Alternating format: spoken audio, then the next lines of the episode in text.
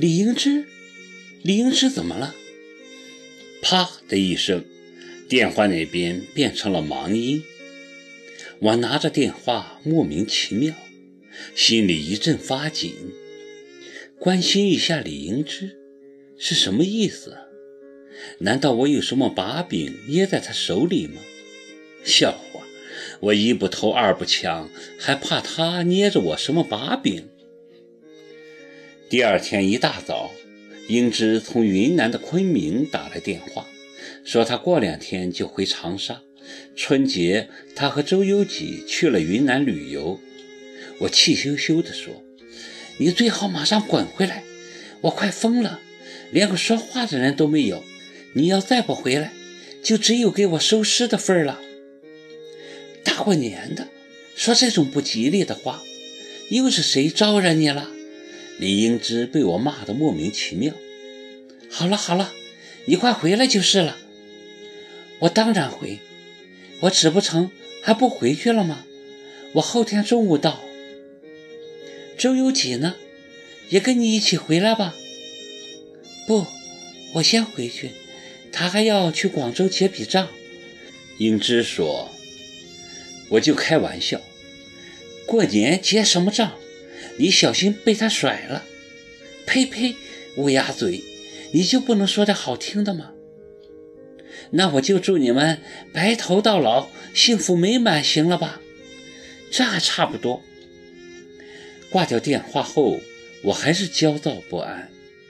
我就是不安，心慌。究竟慌什么？我也说不清楚，就是觉得浑身不自在。像大雨前忙着搬家的蚂蚁一样惶恐不已。夜里我又开始做梦，最近老是做噩梦。我在梦里疲惫不堪，出了一身的汗。然后电话响了，我吓个半死。自从耿墨池走后，我特别怕夜里电话响，怕听到我最不愿听到的消息。电话。是个陌生男人打过来的，请问你是白考小姐吗？我就是，你哪位？我是高鹏的朋友，我们一起去的罗布泊。小姐，你怎么这么早就来了？齐先生还在睡呢。我一身睡衣，幽灵般的飘到了近水楼台的时候，他的保姆还是睡眼惺忪。拼命揉眼睛，外面也是漆黑一片。客厅墙上的挂钟显示着时间，凌晨四点。没关系，你去睡吧，我在这等。这怎么好呢？没事，我在家里睡不着，到这沙发上躺会儿。这个，放心吧，我不会偷东西的，你去睡吧。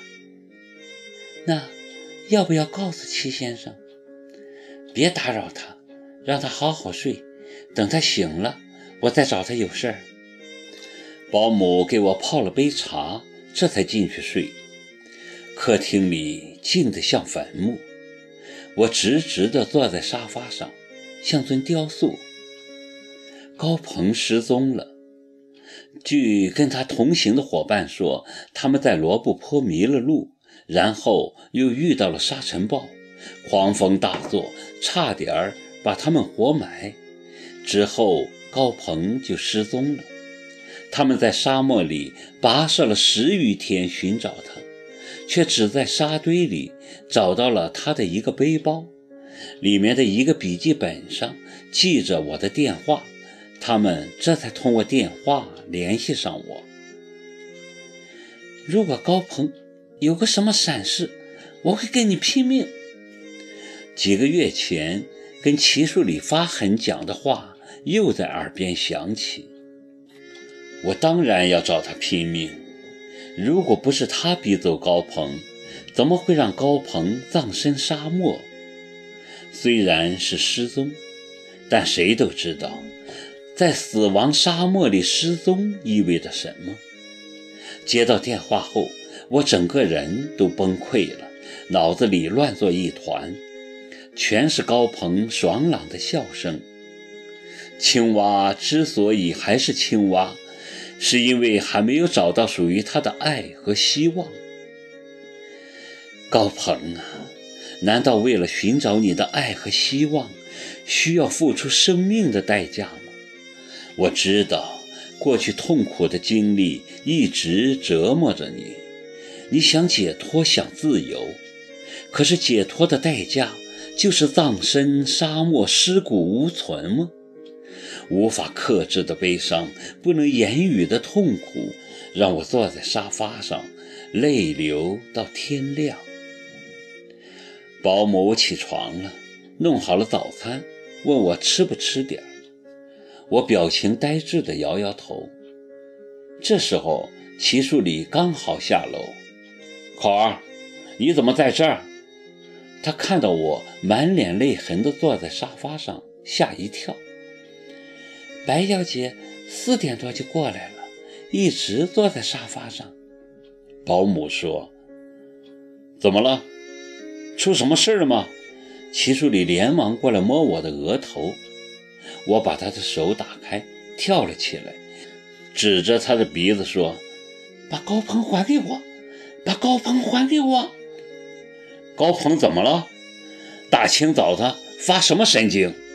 你还问他怎么了？你还好意思问他怎么了？